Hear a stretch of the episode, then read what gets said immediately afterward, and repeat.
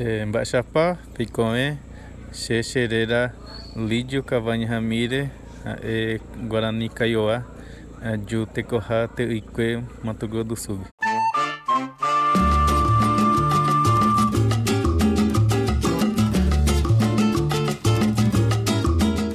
Das war Lidio Cavallo, ein Guarani Kiowa-Indigener. Und damit herzlich willkommen zu einer neuen Ausgabe Hörpunkt Lateinamerika, Folge 165. Unsere Themen heute sind diese. Argentinien. In Buenos Aires fehlt der Priesternachwuchs. Drei Fragen an Thomas Wieland.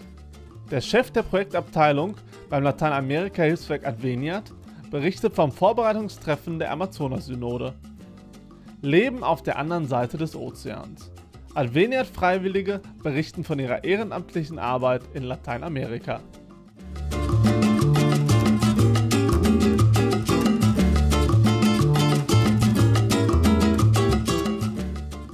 Papst Franziskus stammt aus Argentinien, war ehemals Erzbischof von Buenos Aires. Wenn ein solch wichtiges Amt in den Händen eines Argentiniers liegt, dann muss das doch zu Begeisterung im Land führen – die Priesterseminare sind sicherlich voll. Mitnichten. In der Hauptstadt Buenos Aires und in ganz Argentinien herrscht Priestermangel. Die Jugendlichen kehren der katholischen Kirche den Rücken zu. Woran das liegt, hat Viktoria Eglau in Erfahrung gebracht.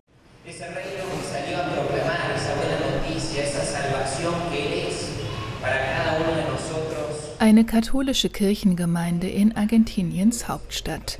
Der junge Pfarrvikar Patricio Echepare Borda feiert die Samstagabendmesse. Später wird er erzählen, dass er sich schon mit zwölf Jahren zum Priester berufen fühlte, als er eine Schule des Maristenordens besuchte. Ordiniert wurde Padre Patricio vom früheren Erzbischof von Buenos Aires, Jorge Bergoglio, dem heutigen Papst Franziskus. 2011 war das. Und gemeinsam mit Patricio Echepare Borda erhielten in jenem Jahr zehn andere junge Männer die Priesterweihe. Inzwischen aber ist die Zahl neuer Priester in Buenos Aires auf drei bis fünf pro Jahr gesunken.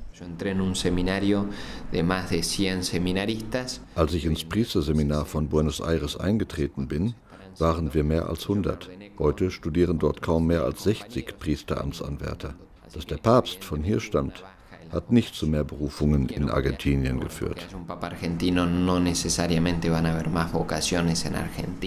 Während in Asien und Afrika die Zahl der Seminarschüler und Priester in den vergangenen Jahren gestiegen ist, sind im traditionell katholischen Lateinamerika ähnlich wie in Europa immer weniger junge Frauen und Männer dazu bereit, ihr Leben komplett der Kirche zu widmen. Alejandro Giorgi ist Weihbischof von Buenos Aires und zuständig für das Thema Berufungen. No tenemos respuestas Wir haben keine sehr überzeugende Erklärung für unser Nachwuchsproblem. Manche hatten tatsächlich einen Franziskus-Effekt in den Priesterseminaren erwartet, doch der ist ausgeblieben. Es erfüllt uns mit großer Sorge, dass in Argentinien und ganz Lateinamerika seit mehr als einem Jahrzehnt die Berufungen zurückgehen.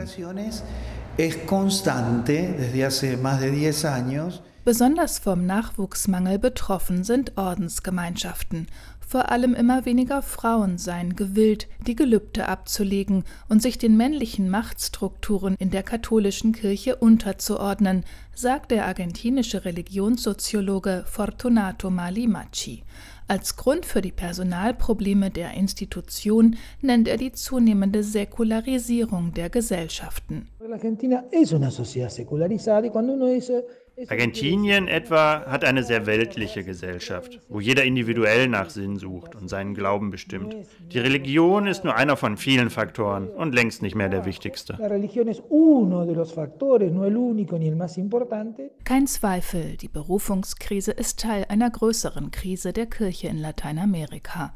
Nicht nur praktizieren immer weniger Katholiken ihren Glauben, es wandern auch immer mehr Gläubige zu evangelikalen Kirchen, vor allem den Pfingstkirchen, ab. Laut einer aktuellen Umfrage gehören inzwischen fast 20 Prozent der Lateinamerikaner solchen Kirchen an, während der Anteil bekennender Katholiken von 80 Prozent Mitte der 1990er Jahre auf heute knapp 60 Prozent gesunken ist. Angesichts der Vielzahl spiritueller und weltlicher Alternativangebote fällt es der katholischen Kirche immer schwerer, junge Menschen anzusprechen.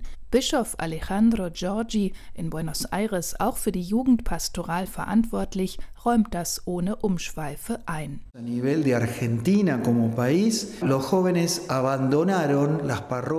In Argentinien haben die jungen Leute den Kirchengemeinden den Rücken gekehrt. Vor der Jugendsynode in Rom baten wir Jugendliche, Fragebögen auszufüllen. Ihre Antworten zeigen uns, wir als Kirche müssen auf sie zugehen. Die Jugend verwirklicht ihre Ideale heute woanders, in NGOs, bei solidarischen Aktionen oder in der Politik. Die Kirche hat bislang keine neuen Räume geschaffen, um junge Leute anzusprechen. Nuevos espacios que ellos los pudieran contener.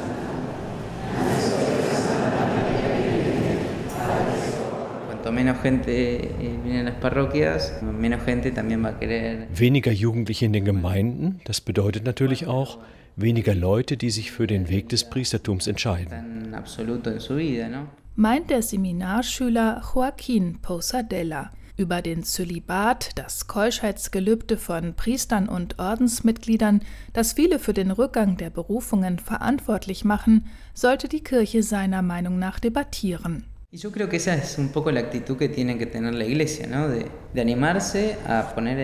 Diese Haltung wünsche ich mir von der Kirche, dass sie die Entscheidungen überprüft, die irgendwann einmal getroffen wurden, und überlegt, ob sie noch zeitgemäß sind.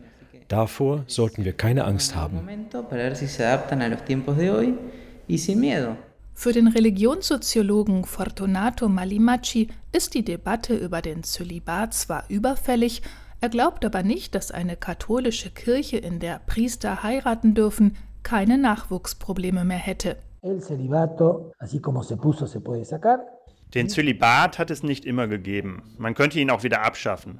Ich kann mir vorstellen, dass die Kirche die Priester irgendwann frei entscheiden lässt. Aber damit würde das Problem der fehlenden Berufungen nicht gelöst. Auch der Protestantismus hat schließlich Nachwuchssorgen.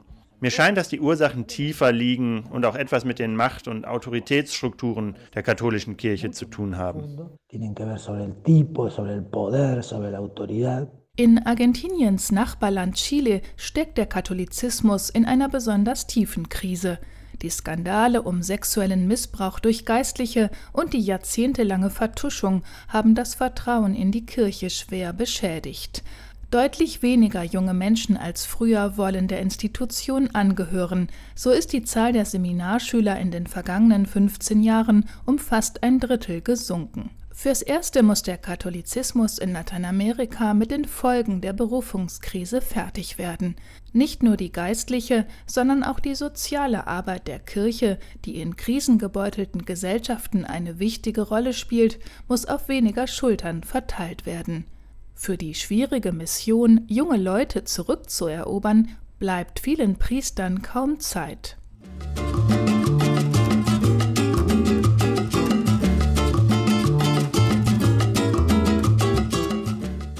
In Washington hat das Vorbereitungstreffen für die von Papst Franziskus ausgerufene Amazonasynode stattgefunden. Mit dabei war Thomas Wieland, Chef der Projektabteilung beim Lateinamerika-Hilfswerk Adveniat. Das Hilfswerk unterstützt seit Jahren den Mitveranstalter, das Amazonas-Netzwerk REPAM, und ist selbst Teil des Netzwerkes. Wir sprechen mit Thomas Wieland über die Bewahrung der Schöpfung, unser Konsumverhalten und die Fridays for Future Demonstrationen. Nur eine vorrangige Option für die Schöpfung könne unseren Planeten noch recht retten, sagte Pater Heinz. Welche Maßnahmen muss die Kirche ergreifen, damit das wahr wird? Die vorrangige Option für die Schöpfung ist eigentlich schon grundgelegt im päpstlichen Schreiben Laudato Si und dieses Schreiben zieht Kreise. Ich habe das jetzt gesehen in Washington in Vorbereitung auf die Amazonas-Synode, die im Oktober in Rom stattfinden wird, wo sich Vertreter indigener Völker, äh, Politiker, Menschen, die äh, in Institutionen der Vereinten Nationen arbeiten, Leute aus Wissenschaft und hochrangige Kirchenvertreter getroffen haben, die diese Enzyklika aufgreifen. Das Bewusstsein ist da und das ist das Erste, was die Kirche tun muss. Bewusstsein für den Wert der Schöpfung schaffen. Und der zweite Schritt, konkrete Maßnahmen. Überlegen, wie das passieren kann. Da hat die Kirche eine wichtige, die katholische Kirche eine wichtige Rolle, weil sie an vielen Orten präsent ist, mit einem weltweiten Netz aus Pfarreien, Ordensgemeinschaften, die ihre Niederlassungen oft auch in entlegenen Regionen des Amazonasgebiets, der lateinamerikanischen Städte oder äh, in den Ballungsräumen und Industriegebieten haben, dass vor Ort aufgegriffen wird, was notwendig ist, um die Schöpfung zu bewahren. Und dabei verstehen wir unter Schöpfung nicht nur die Bäume und Tiere, sondern wir als Menschen sind Teil der Schöpfung und die Spannung, ja, die steckt auch immer im kirchlichen Engagement, dass es nicht nur um den, um den Erhalt der Natur geht, sondern auch um den Erhalt der Kulturen und der Menschen. Konkrete Maßnahmen. Präzisieren müssen wir das in Europa auf unsere Situation hin. Da ist eine Maßnahme besonders wichtig. Wir sind stark im Helfen. Wir greifen unter die Arme, wenn es Naturkatastrophen gibt. Wir helfen den Armen, wenn ihre Rechte bedroht sind. Wir müssen nur auch dafür Sorge tragen, dass die Ursachen, die die Schöpfung zerstören, beendet werden. Und da ist ein Punkt, dass wir uns gut überlegen müssen, in welche Unternehmen, in welche Aktien, in welche Geldanlagen kirchliches Geld investiert wird. Deinvestition und eine ökofaire Anlage der Gelder ist eine der Maßnahmen, die die Kirche in Europa ergreifen kann, um wirksam die Option für die Schöpfung umzusetzen, wie sie das Evangelium und wie sie Laudato Si fordern und wie sie auch heute außerhalb der Kirche von vielen Menschen aufgegriffen wird. Können wir in Europa glaubwürdig die Rettung des Regenwalds fordern und gleichzeitig so weiter konsumieren wie bisher? Wir können die Rettung des Regenwaldes fordern. Glaubwürdig wird es nur, wenn wir unseren eigenen Lebensstil überdenken. Äh, die Rettung des Regenwaldes, da sehe ich ganz konkrete Bilder vor Augen als Mitarbeiter des Lateinamerika-Hilfswerks Adveniat fällt mir der Amazonas-Regenwald ein, der aufgrund der fortschreitenden ähm, Agrarlinie immer weiter reduziert wird. Der Anbau von Soja, die Produktion von Fleisch, die Produktion von Palmöl wird benötigt, damit wir in Europa Energie haben, damit wir Lebensmittel herstellen können. Unser Lebensstil hängt mit der Zerstörung des Regenwaldes zusammen. Wir können ihn fordern, wir können die Menschen im Amazonasgebiet, insbesondere die Indigenen, unterstützen. Wirksam wird er dann, wenn wir auch in unserem persönlichen Leben etwas ändern. Die Fridays for Future Demonstrationen der jüngeren Generation erregen momentan viel Aufmerksamkeit. Sehen wir hier einen Umschwung im gesellschaftlichen Denken bezüglich des Umweltschutzes? Wir sehen, dass junge Menschen viel besser verstanden haben als Menschen meiner Generation, dass der Klimawandel und die Zerstörung äh, der Schöpfung Auswirkungen haben. Wir sehen es in Lateinamerika an vielen Stellen, dass der Klimawandel Auswirkungen hat, weil die ähm, Indigenen mit ihren Viehherden dort nicht mehr weiden können, wo sie vorher geweidet haben, weil aufgrund von Trockenheit nichts mehr wächst. Wir sehen die Auswirkungen des Klimawandels und der Zerstörung der Schöpfung an den sich verschärfenden äh, Wetterphänomenen, Überschwemmungen, Stürme, die in Lateinamerika zunehmen, genauso wie lang anhaltende Trockenheiten. Die jungen Menschen, Schülerinnen und Schüler der Fridays Future Demonstration haben das begriffen, dass ihre Zukunft, dass unser Planet auf dem Spiel steht. Es ist kein Wandel des Bewusstseins, denn Umweltbewusstsein besteht.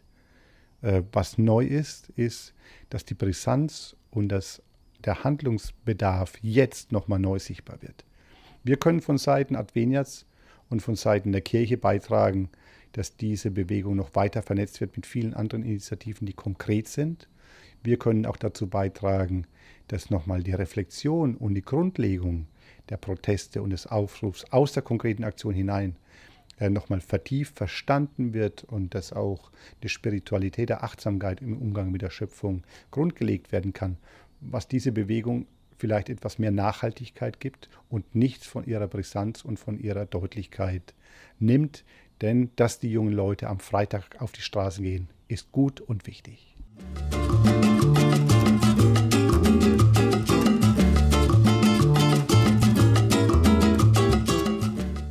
Junge Freiwillige haben sich auf den Weg nach Lateinamerika gemacht. Mit Hilfe des Lateinamerika-Hilfswerks Adveniat helfen sie ehrenamtlich in den Ländern Lateinamerikas. Jonas zum Beispiel unterrichtet Trompete im Süden Paraguays. Jan ist in Ecuador und bringt Jugendlichen Computer näher. Maike ist ebenfalls in Ecuador und arbeitet mit Flüchtlingen. Adveniat Bildungsreferent Thomas Jung hat mit den jungen Leuten über ihre Erfahrungen in Lateinamerika gesprochen. Hallo, ich bin Jan, ähm, ich bin aus Essen und momentan befinde ich mich gerade in Guayaquil. Äh, hier arbeite ich im Projekt Hogar de Cristo. Das ist eine soziale Einrichtung, die im Nordwesten Guayaquils sich äh, gerade in den armen Vierteln stark engagiert. Dort arbeite ich ähm, vor allem in den Aulas de Conocimiento. Das ist wie eine kleine Schule, wo Computerkurse gegeben werden. Da arbeite ich mit Kindern zusammen im Alter von 8 bis ungefähr 18 Jahren. Und da geht es erstmal um ganz grundsätzliche Sachen wie, was ist ein Computer und wie bediene ich den. Äh, später geht es dann eher in äh, die Richtung von Programmieren, wo dann später auch tatsächlich richtige Roboter gebaut werden und programmiert werden.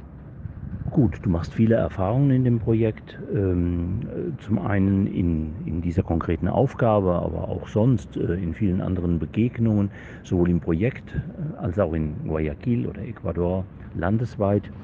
Hat dich die Arbeit und das Leben in Ecuador in dieser Zeit in irgendeiner Weise verändert?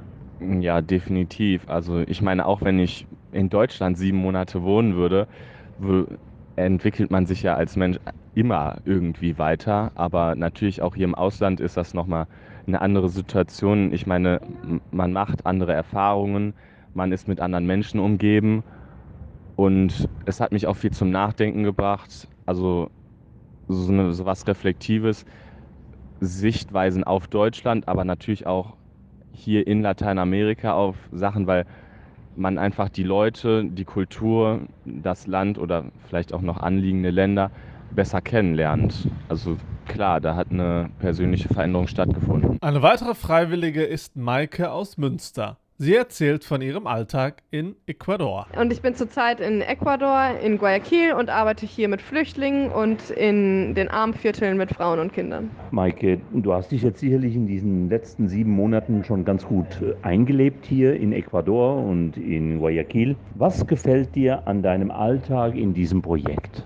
Mm, mir gefällt sehr, die ganzen verschiedenen Arten von Menschen zu treffen und zu merken, wie herzlich die Menschen hier sind vor allem in dem Flüchtlingsprojekt ähm, sind, kommen die Leute super offen auf einen zu, freuen sich, einen kennenzulernen und ja, das ist einfach toll. Und in der Pastorei ähm, mag ich total gern, wie, wie sehr die Kinder sich freuen, wenn jemand ihnen sehr viel Aufmerksamkeit schenkt ähm, und sehr ausgiebig einfach darauf achtet, was sie in dem Moment wollen, das äh, mit ihnen zu spielen. Das gefällt mir sehr gut. Trompetenlehrer Jonas ist im Süden Paraguays. Er spricht mit Thomas Jung über seine Gastfamilie und die sozialen Kontakte in Paraguay. Ich habe mich sehr, sehr gut eingelebt, muss ich sagen. Meine Familie ist meiner Meinung nach wirklich perfekt. Ich habe rein gar nichts auszusetzen. Meine Gastgeschwister haben mir am Anfang sehr geholfen, weil sie beide zum Beispiel Englisch sprechen konnten. Sie sind in meinem Alter und Freunde habe ich sehr, sehr schnell gefunden, zum Beispiel indem ich einfach den Freundeskreis meiner Gastgeschwister übernommen habe. Und ich musste mich gar nicht groß einleben, ich war bereits in kurzer Zeit Mitglied der Familie sozusagen.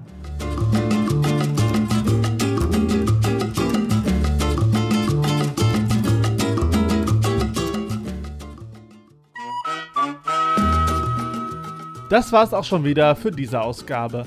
Ich bedanke mich bei Viktoria Eglau, Thomas Wieland und Thomas Jung für ihre Mitarbeit. Mein Name ist André Wilepski. Auf bald!